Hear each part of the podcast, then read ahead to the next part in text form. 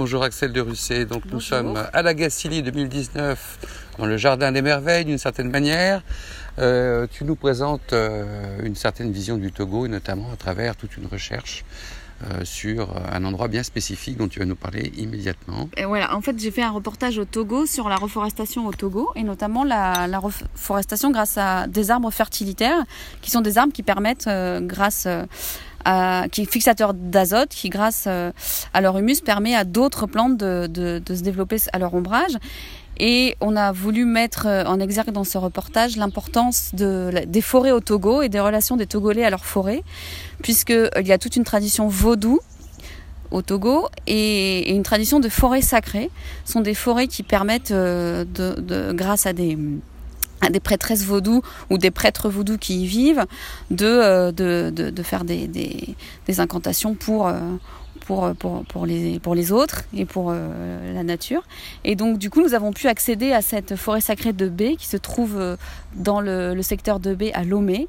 Et donc c'était toute... voilà toute une épopée pour parvenir à rentrer dans cette forêt, puisqu'il faut d'abord euh, rencontrer le, roi, enfin le chef coutumier euh, de la zone, qui nous reçoit en audience.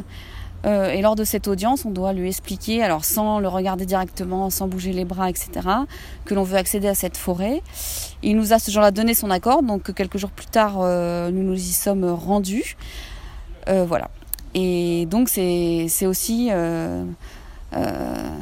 le reportage couvre plus, plus largement euh, que, cet événement au sein de la forêt sacrée, toute une partie aussi de la situation d'une communauté féminine hein, dans, dans, le Togo. Donc euh, ton reportage est assez, euh, est assez large d'une certaine manière. Oui.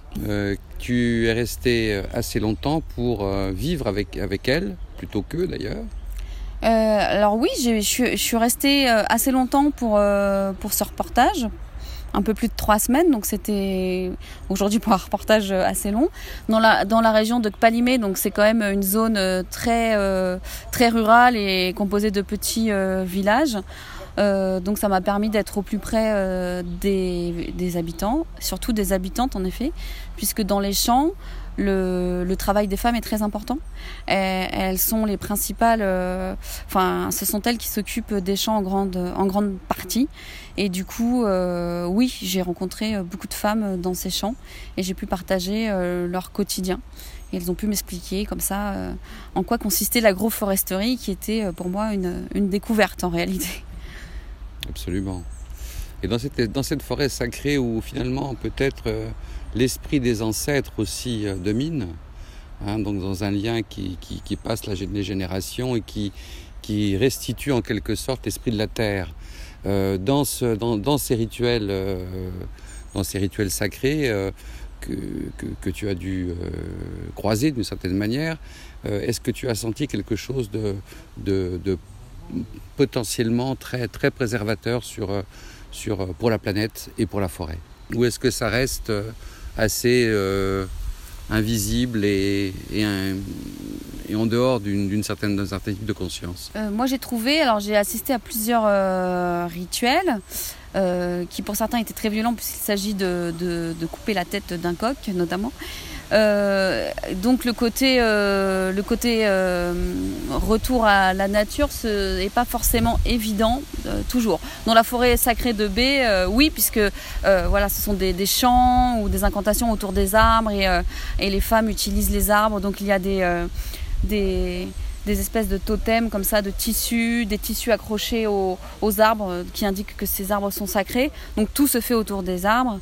Et donc ça, c'est assez impressionnant puisque l'arbre vraiment est, est l'objet principal de tous les, de tous les cultes vaudous, enfin, dans cette forêt-là. Et un élément du vivant fondamental. Ouais. Donc oui, dans la forêt de baie, on l'a ressenti. Euh, et est-ce que tu as pu photographier quelque part tout ce, tout ce côté caché finalement? Ou est-ce que tu t'es interdit de le faire c'est euh, euh, prendre en photo des arbres sacrés est assez compliqué au Togo. J'ai connu quand même quelques péripéties parce que sur une autre photo, on voit trois hommes qui discutent au pied d'un arbre sacré. Et donc, euh, moi, en tant qu'étrangère et ne faisant pas partie du village, il a fallu encore une fois, dans ce petit village, négocier avec le, le, responsable du village, le chef du village.